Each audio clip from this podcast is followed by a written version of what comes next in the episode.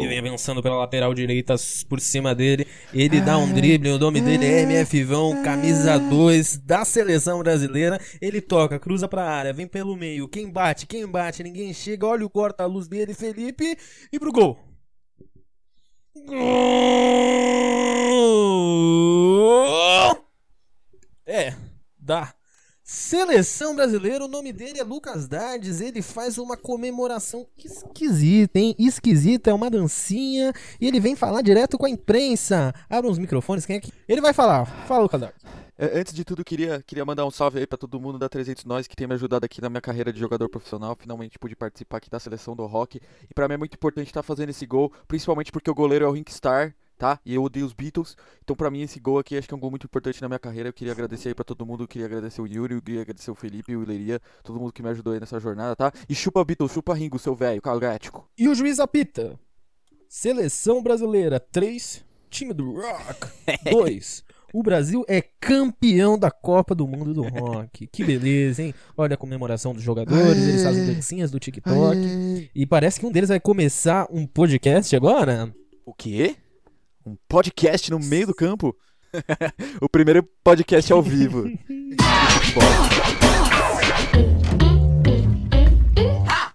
Sejam muito bem-vindos ao Emergencial, podcast semanal da 300 Nós, que fala sobre notícias do mundo da música. O meu nome é Yuri Ferreira, é, eu sou narrador aqui dessa palhaçada semanal com muita humildade, onde falamos dos lançamentos das notícias do mundo da música na última semana. Gravamos nessa terça-feira, dia 18 de maio, aniversário do meu pai. Um beijo pro meu pai. Beijo, Bira. Está sempre do meu lado, assim como é, PVC e não lembro o narrador, é, ou Arnaldo e Galvão, Lucas Dardes, como que você está, meu querido? Boa noite, Yuri. Eu tô bem. Você, como você tá? Você, ouvinte, como você está hoje, nesse dia, que pode ser qualquer dia do universo, porque esse podcast é antemporal. Atemporal. Antemporal. Atemporal. Ah, ah, temporal. Atemporal. Só não pode ser antes, né? Ninguém conseguiu ouvir antes disso ser É. gravado. Quem sabe, né? Não sei. Vai que alguém viaja no tempo, mas você pode estar escutando isso aqui em qualquer dia, de qualquer ano do universo. Então eu pergunto pra você, como você está nesse momento que você está ouvindo a minha querida doce voz? Responda pra si mesmo. Eu particularmente estou bem. Que bom, também. Assim, dentro dos meus limites humanos e físicos, eu acho que eu tô quase no limite da loucura nesse Brasil. E falando em loucura, vamos para as notícias da semana. Vamos lá, giro de notícias. A gente começa pelo Brasil. Uma notícia trágica que pegou todo mundo de surpresa aí no final de semana que passou. Exatamente. O MC Kevin não deve ser confundido com o MC Kevin ou com o MC Kevin o Chris. O MC Kevin, ele que é aqui da Zona Norte de São Paulo, Vila Médio, ele morreu é, após ter caído do quinto andar de um hotel na Barra da Tijuca, no Rio de Janeiro. É, não existe é, uma um esclarecimento até o momento, né? A gente geralmente a gente grava na segunda, publica na, na terça. Se a gente não conseguiu gravar na segunda, a gente até esperou que ter alguns esclarecimentos maiores sobre o tema, mas não teve, né? A gente não, não sabe direito ainda o que aconteceu. Existem algumas especulações sobre traições, sobre casos, é, discussões, mas o que se sabe é ele pulou, bateu com a cabeça na piscina do, do hotel em que ele estava ficando. Ele estava fazendo um show no Rio de Janeiro, porque aparentemente é legalizado. E, e aí, enfim, ele acabou falecendo, não resistiu aos traumas, tinha 23 anos, uma carreira muito longa pela frente que Nossa, muito novo, né, mano? né? Muito novo. Exatamente. Uma tristeza aí. Bom, vamos esperar aí pra ver o que que, que, que vem pra gente descobrir, né, o que aconteceu, porque não tem nada confirmado até agora, então segurar a onda, né? Tem muita gente, tipo, especulando umas paradas e nem sabe direito o que aconteceu, né? Acaba ficando uma situação um pouco. Inclusive a gente vai né? comentar isso posteriormente, né? Uhum. No momento martelão a gente vai falar mais sobre o caso. Sim. Mas é isso, né? Se você curte funk e tal, é o que a gente sempre fala, mano. Vai procurar a carreira do cara, você provavelmente já deve ter escutado uma música dele. Pelo menos lá em idos de 2013, 14, eu lembro que tocava bastante sons dele e com o tempo eu fui meio que perdendo contato, assim, com a música do, do Kevin, mas eu entendo que, mano, um maluco que teve a sua importância aí no- nos últimos anos pro, pro funk Sim, paulista, sim, sim. principalmente, né? Sim, sim, sim. Indo para os Estados Unidos agora, uma notícia que pegou uma galera um pouco de surpresa, mas pra quem acompanha já o J. Cole, é, não é mais tão surpresa assim. E o que aconteceu? O rapper aí da Carolina do Norte ele vai assinar, na realidade ele já assinou um contrato com um time de basquete de Ruanda, o Ruanda Patriots, e ele vai disputar lá a Liga Africana, a Liga da África de basquetebol. E o J. Cole, ele sempre mostrou, sempre foi muito claro na carreira dele e, e na, na, própria vida pessoal dele a proximidade com o esporte. Então ele era próximo do. Ele é próximo. Pô, não sei porque eu tô falando assim, mas enfim. O Dennis Smith Jr., que é um, um jogador relativamente novo na liga, né? Passou pelo New York Knicks agora, nem sei direito onde ele tá, acho que ele tá no, no Detroit Pistons, então sempre tava junto com ele, tava no, no, é, participou junto com ele do torneio de enterradas. E assim, é uma decisão um pouco controversa, porque né, algumas pessoas pensaram, né, ou pelo menos é, levaram, levantaram isso em consideração, porque ele já está com uns 35 anos, né? Ele já não é mais jovem. Então é uma idade teoricamente um pouco avançada, né, para você praticar basquete, que é um esporte que exige um condicionamento físico é, grande até, principalmente do seu joelho, do seu calcanhar, né?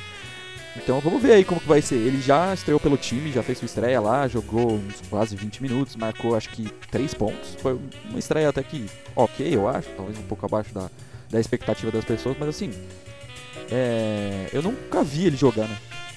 Putz, é, ele foi o segundo melhor do é. time. Ele é. foi o segundo melhor do time. É. Ele, ele, deu, ele pegou três rebotes e deu duas assistências. Uma estreia ok, eu imagino, né? Eu, eu real não acompanho o basquete na África, então eu real não sei. O que eu sei, assim, do que eu fiz uma pesquisa rápida é que o, o Rwanda Patriots é um time que já foi campeão quatro vezes. E eles ganharam esse primeiro jogo aí. Vamos ver quanto tempo isso vai durar. Não sei se isso de fato vai durar muita coisa. Né? E o J. Cole que lançou um álbum também essa semana e a gente vai falar sobre ele é, no momento dos lançamentos. Mas fica aí, né? Vamos ver quanto tempo vai durar esse empentado aí do J. Cole. Mas, claro, todo sucesso para ele aí. Tomara que ele se divirta bastante, porque sempre foi um bagulho que aparentemente ele quis fazer, né? Que é jogar basquetebol profissional. É, uma pessoa que não se diverte, Lucas Dardes, é a próxima pessoa que a gente vai falar, que é o Eric Clapton, que ele é, tipo, Puta sei lá, ele é um negudi da música, assim, um inimigo completo da alegria, né?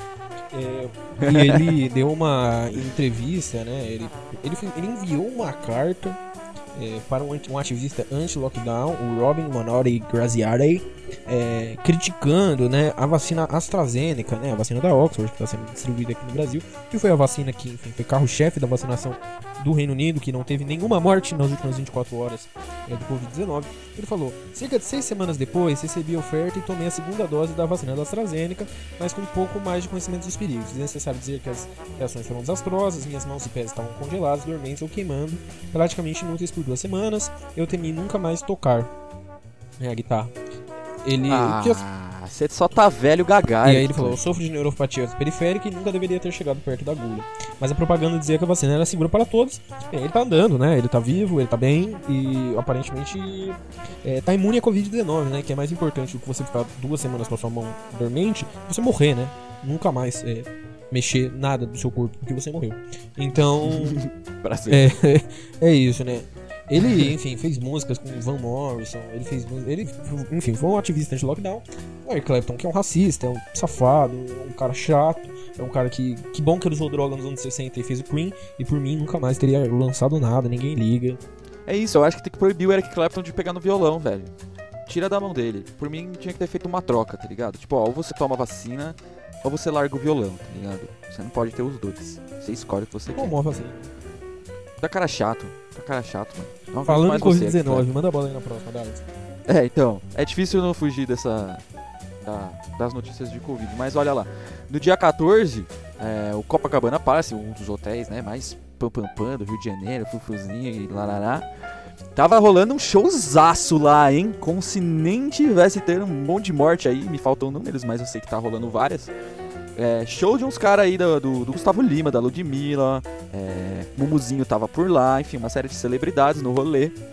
E, bom, a galera assim, como se, tipo, foda-se mesmo, começaram a postar vídeo, foto, tudo quanto é lugar. E, obviamente, isso chegou até as autoridades. É, o, o, jornal Metrópolis apurou a parada, né? E, segundo as fontes dos caras, o, o, hotel foi multado em 15 mil reais e tá sendo interditado por 10 dias. Eu não sei como assim os caras estão interditando só por 10 dias. Tipo, Exatamente. Saca? É óbvio é óbvio que tem a porra lá do decreto do, do Eduardo Paz e blá blá blá, mas, mano, tipo, eu não sei, não, não tem dados aqui exatamente de quantas pessoas deveriam estar, tá, né? Aparentemente era pra umas 500 é. pessoas. Mas eu imagino que devia ter mais. É, 500 pessoas, 500 pessoas estavam, mas os vídeos parecem ter mais. E eles alegam que 500 é a capacidade de 40%, que sugeriria que teria capacidade para, sei lá, 3 mil pessoas, um pouquinho menos. É, Enfim, eu como um pobre curioso, em 2017 para 2018, eu fui no Copacabana Palace para saber quanto que era uma diária. E uma diária no Copacabana Palace, em 2017, no quarto mais simples do hotel, era 11 mil reais. Imagino que esse preço tenha subido. Então, Caralho, é perder um quarto. O Copacabana Palace perdeu um quarto, porque contando que a pessoa vai consumir lá dentro, perdeu um hóspede por uma aglomeração que pode ter causado Covid. A gente não sabe, né? Mas em tese, centenas de pessoas ali em risco, né? Então. O que adianta, né? Puta, foda, hein, mano? Foda. Ah, mano, é... desse jeito não dá, mano. Não dá. Eu Não vou ficar aqui. Tipo, todo mundo já sabe que isso aí é a maior palhaçada do caralho, mano. É isso, mano. É... Que Deus é... olhe pelo Rio de Janeiro. E- Porque eu não sei. É isso, né? Vai E tem o a quê, tá misericórdia da gente que vai falar dos lançamentos da semana agora. ligado? Lá vem, hein? Essa semana só bucha aí, hein? Só bucha pra nós. Polêmica. Já vem polêmica. Casardes, você começa. Posso começar? Então, dá licença aqui, dá licença ouvinte, licença Vou começar com um lançamento bom, um ótimo lançamento de uma banda que chama Sons of Kemet. O nome já faz referência, né? Ao Egito, Kemet que significa é, a Terra Preta, que é a Terra Preta do Nilo. Então já, já sabe, né? Você já pode pegar aí que é um grupo de jazz, de afro jazz na realidade, então o nome já faz essa própria referência ao continente africano, do Shabaka Hutchins, que é o maluco que toca no Shabaka in the Ancestor, uh, nossa, né, mas avisando, né, que lançou um puta álbum do ano passado, We Are Sent Here by the History, também é o saxofonista do Comet's Coming, então, mano, o, o Shabaka, assim, pra mim é um dos maiores sax, assim, da última década, e o Sons of Kemet é uma das minhas bandas favoritas de jazz, assim, dos últimos tempos. Esse álbum chama Black to the Future e claramente ele tá refletindo toda a situação racial que os Estados Unidos passou é, no ano passado, apesar da banda ser britânica, né? É um álbum que tá falando sobre esse empoderamento preto, enfim, sobre um monte de questão que também lida com, com uma perspectiva um pouco afrofuturista, no meu ver, mas é, um- é uma reflexão que vai muito além, que também não me cabe ficar falando sobre isso também, porque ia tomar muito tempo. Mas a banda, assim, seria um álbum, pra mim é um álbum muito desafiador, porque em 2018 eles lançaram um álbum muito, muito foda chamado Your King, Your Queen is a Reptile, que, mano, é um álbum do caralho, do caralho mesmo, assim, tipo, eu suplico pra que você escute esse álbum, porque, mano, é um afro jazz que, mano, vai do afrobeat pro funk, pro dub, pra, mano, pro spoken word, tipo, poesia, os caralho quatro, mano, é um álbum muito, muito foda mesmo, né, e que fala sobre um monte de figuras negras, de mulheres negras importantes ao longo da história, então, além de ser um puta álbum, mano, ele também traz um monte de, de pessoas que talvez você não conheça, um monte de figuras históricas é, importantes. Eu, por exemplo, aprendi muito escutando o álbum, procurando pelas moças, né, pelas mulheres que são referenciadas pelo nome das músicas. Então era um desafio do caralho pros caras fazerem isso, né? E assim, o álbum não supera, porque, mano, esse de 2018 é muito, muito foda mesmo. Mas não deixa de ser bom, não deixa de ser ótimo. De verdade. É um puta álbum, é um álbum assim. É. sólido, né? Eu acho sólido uma palavra meio merda, assim, pra definir um álbum. Mas é um álbum muito conciso, com músicas muito boas, é, com umas participações muito da hora. Então tem a More Mother, por exemplo, tem o DWE. E é do caralho, mano. É bom demais. É um afro jazz ainda. é, não tem uma pegada, acho que tão afrobeat assim, mas puxa um pouco do dub também. Também tem poesia, né? Spoken word. Então, vale a pena. Se você curte, mano, jazz e essas referências da música africana, mano, vai de cabeça. O bagulho é muito doido. É isso, assina embaixo e vou falar agora de um disco que não é conciso, não é sólido. O disco. Ah tá. É, é o disco. Tava esperando só a É o disco Dead is Home da Saint Vincent. O disco tem um conceito aí, né, sobre as músicas que o pai da Saint Vincent ouvia, anos 70, etc. Imagina que uma pessoa tente emular cada banda famosa dos anos 70 e falhe miseravelmente nessa sua proposta. Esse é o disco de Saint Vincent, Dead is Home.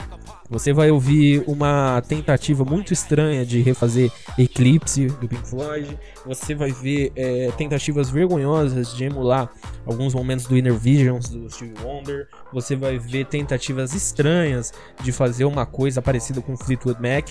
E o disco tem bons momentos, acho que a Melting of the Sun, Pain in Your Own Way.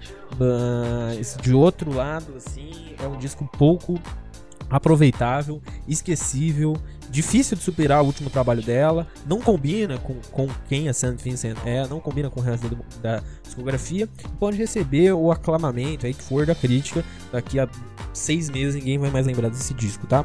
Um forte abraço aí pra quem gostou. É, disco polêmico, hein?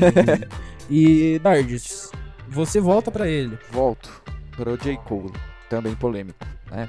Acho que os dois álbuns mais polêmicos dessa semana, pelo menos aqui no QG da, da 300 Nós, foi o que mais deu o que falar, né? Foi o que a gente mais trocou ideia. O da St. Vincent, inclusive, que o Felipe Ripper adorou aí, mandar um salve pra ele, né? O Yuri não gostou, o veredito é esse, que o álbum é ruim, então falou, tá falado. Mas sobre o J. Cole, mano. J. Cole é um cara que também, quando se fala de J. Cole da carreira do J. Cole, sempre tem os que amam, sempre tem os que odeiam e sempre tem os que odeiam muito, né? E assim, a minha relação. Não tem como eu falar do J. Cole sem falar da minha relação com o J. Cole. Desculpa, eu tenho que tornar o bagulho pessoal. E foda-se, esse é o meu jeito de falar sobre música. É, eu gosto pra caralho dele, gosto muito do, do 2014 Forest Hill Drive. Eu acho um álbum do caralho que, mano, eu escutei muito, tem um, um, tem um afeto, tem uma importância para mim. Mas tudo que ele fez depois é muito estranho, sei lá, tipo, eu sei que muita gente critica e eu real nunca entendi o motivo das críticas, para ser sincero. Mas o álbum, os álbuns para mim nunca me pegaram, nunca fizeram sentido para mim. Apesar deles tentarem ser conceituais e eu sei que eles têm um, um, uma ideia e tal, tipo, sei lá, as músicas nunca mais me cativaram, eu nunca mais consegui escutar o cara da mesma forma depois do, do Magnum Opus dele, do Forest Hill.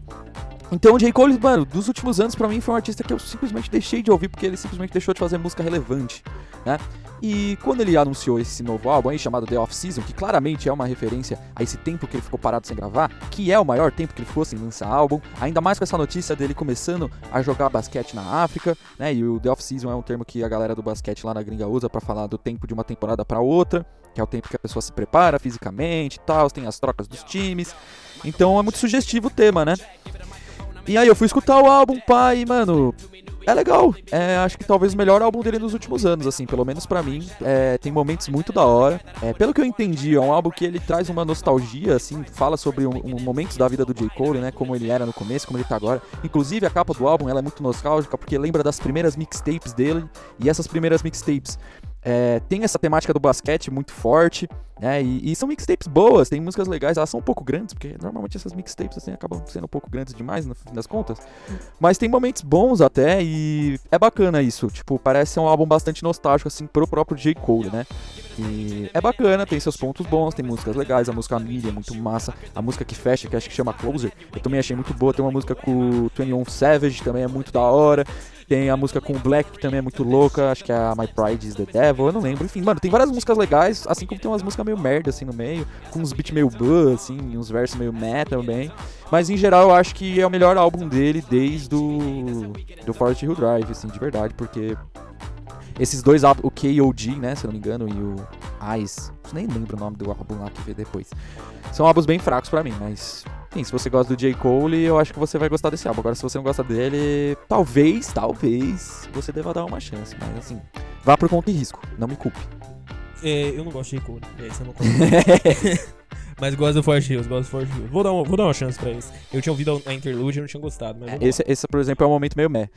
Eu vou falar aqui de um disco que ele talvez seja cheio de momentos meh pro nosso caro amigo Felipe, é, mas o Felipe não sabe ouvir música, né? Então, é, Vamos falar de Black Keys Delta Cream, um disco que é uma homenagem do Black Keys ao Delta Blues, né? Eles pegam vários temas clássicos do Delta Blues, canções tradicionais, né? Esses cânticos tradicionais, e readaptam, colocam uma nova roupagem pro, pro som. E eu acho esse trampo o trampo mais interessante deles. Ô Yuri, Yuri, rapidinho, só um, um parêntese, você ah. consegue explicar rapidinho pro nosso ouvinte o que, que é o Delta Blues? Putz, o Delta Blues, ele é um, um movimento de música afro-americano que ele é a primeira fase do blues, né? Ele é um blues que é, ele não tem guitarra, ele é inteiro no violão, né? E ele tá associado bem com a região ali de Nova Orleans, com a região é, da Barra Mississippi, da, né? Também. delta do rio Mississippi, né? Nos Estados Unidos. Que o delta é afluente, é quando o rio desemboca no mar. E o Delta Blues tem como seu nome principal, né? O querido Robert Johnson, que é o pai do blues, etc. E, enfim, tem muita gente importante. E eu acho que ele é o pai do blues que a gente conhece, que posteriormente vai ser o pai do, do blues elétrico, que vai ser pai do rock, enfim. Rock e tal, né? Exatamente. Nada de Elvis, ok? Nada de Elvis como pai Nada do rock. Nada de Elvis. Eu acho que um cara que é muito bom para entender o, o, o Delta Blues é o Sam House. É, que ele é um cara que ele é um pouco menos famoso que o Robert Johnson, né? Mas ele tem uma discografia mais extensa, tem mais coisas gravadas com a voz dele. E ele é um cara até um pouco posterior, mas que vai nessa questão tradicional. E é isso. É um o Robert Johnson começa... é ele era muito, é muito antigo, né? Então tem mais regravação é. e pouca coisinha dele, né? Exatamente, até porque o, o, Robert Johnson morreu com 27 anos em 1927, então. É, então. É foda, é foda. Mas é toda a região do, do, do delta do Mississippi. É que eu, confundi, não é a queda do Mississippi no mar. O delta do Mississippi é um, é, ele vai de Memphis até Hickburg, que é um, enfim, um trechinho do, de, do, do rio Mississippi antes de chegar é, na Louisiana. Mas enfim. É... E aí é isso, o disco do, do, do, Black Keys se propõe a fazer regravações, é, alterações é, desse modelo musical, desse, desses temas, e faz isso muito bem, de uma forma muito tranquila, e mostra por que, que o Black Keys existe. Não é pra fazer música pop, o Black Keys nunca vai conseguir repetir o Brothers, não vai conseguir repetir o Caminho, é, não vai entrar nas furadas, que foi aquele disco Blue, não sei das quantas, que era um enfim, aquele disco da capa azul e rosa, que é uma porcaria. E o Let's Rock lá também, horrível. É, Felipe gosta desse blues. álbum. O negócio do, do, do, Black Keys é fazer blues, como eles fizeram muito bem em todos os primeiros discos deles, o Attack and Release, o, o Rubber, não sei das quantas lá. Enfim, é um baita, baita disco se você gosta de Black Keys, se você gosta de blues rock, se você gosta de guitarra, bateria estralando. E é isso. É menos fãs, mas é interessante. Eu achei uma proposta bacana. É, recomendo você ouvir. Se você não gostar de Black Keys, se você não gostar de blues, nem, nem perde seu tempo. É, e vamos para o momento martelão, né, Lucas Darcy? Ah, é, só rapidinho falar do Luísa Sonza e, e Pedro Sampaio. Pedro Sampaio, Luísa Sonza, por favor, não coloquem chocolate próximo de bunda, tá? Não faz bem. Bunda e chocolate não é uma combinação legal. Sempre vai ficar parecendo merda. É, vamos pro momento do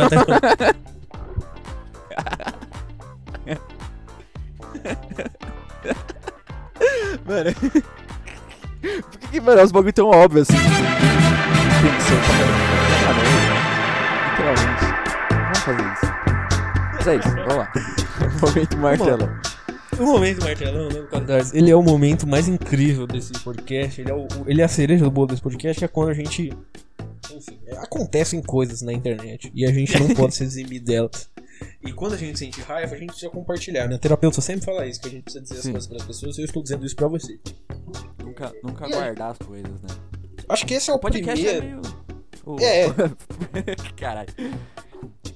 Mas esse é o Pode primeiro. Geral, geralmente a gente fala de, de, de, notícias, né, Lucas Dardes? A gente fala de coisas escrotas que aconteceram e tal. Mas dessa vez não é, a gente vai estar falando da opinião das pessoas, que era uma coisa que era para ter rolado já, mas essa é a primeira é. vez que a gente pode falar. Sim, sim, era. É, pra não falar que a gente tá fazendo isso porque não tem notícia, não é por isso não, tá? Talvez, talvez no fundo seja, mas não é 100%. Porque, como o Yuri falou, a ideia era a gente também trazer esses debates que vêm à tona durante a semana. Porque a gente sabe que a internet, né, é o lugar da, da opinião. E como é um lugar de muita opinião, estatisticamente vai ter mais opinião merda do que opinião boa. É, então é uma boa fonte de recurso pra gente dar risada ou pelo menos ficar bravo. Bem, amigos, o MC Kevin morreu, né? Provavelmente vocês já entraram em contato com a especulação sobre a causa morte dele, né? É, surgiu aí nas redes sociais um suposto depoimento. Suposto, a gente tá tudo na suposição porque a gente não sabe se é verdade, tá? Vocês não devem compartilhar essas coisas como se elas fossem verdades. E a pessoa que vai fazer o comentário que a gente vai mandar tomar no cu aqui está supondo isso já. Logo de cara, ela tá aceitando que isso é um fato. Mas o, o testemunho de uma mulher que estava com a MC Kevin no hotel é que ele estava praticando sexo na sacada com é, essa mulher e a esposa dele entrou no quarto e para ele tentar fugir é, da, da esposa descobrir que ele estava traindo ela, ele teria pulado do quinto andar, é, tenta, tentado fugir pela piscina, não conseguiu fugir pela piscina, bateu a cabeça e morreu. É uma história completamente absurda? Sim. E é isso. É, total. E aí, qual que foi a loucura que aconteceu, né, da, da internet, né? É que surgiu pessoas, é, não, não, enfim, é uma, uma gama de opinião aí que, que brotou, que segundo esse raciocínio, né, a monogamia, o fato de você se relacionar com uma pessoa, só você ter esse relacionamento fechado, seria o gatilho pro MC Kevin ter tido essa reação, né? De, putz, o que, que eu vou fazer se minha mulher me pega aqui? Eu tô frito, já era, eu preciso dar um jeito de sair fora. Tomou essa medida extrema é, e, no mínimo, um pouco, é, pouco cuidadosa de tentar ir pro, pro andar de baixo pela sacada ou tentar fugir pela piscina. De novo, a gente não sabe o que, que é. Mas a culpa, teoricamente, né? Tentando fazer uma análise, bem entre aspas, né? Meio antropológica e social de que olha como a monogamia traz, né, desgraça pro mundo. Olha como a gente precisa se livrar desse dogma, um dogma católico de uma sociedade conservadora. E tipo, faz a gente refletir sobre, mano, as pessoas às vezes não pensam antes de, de escrever essas Então, merdas eu acho, eu acho que É, é complicado. Eu, eu, eu complicado. particularmente, vou, vou dizer uma experiência. Eu vivi um relacionamento monogâmico, sei que o Cosdars também vive. Já tive em relacionamentos não monogâmicos ou abertos, Sim. etc.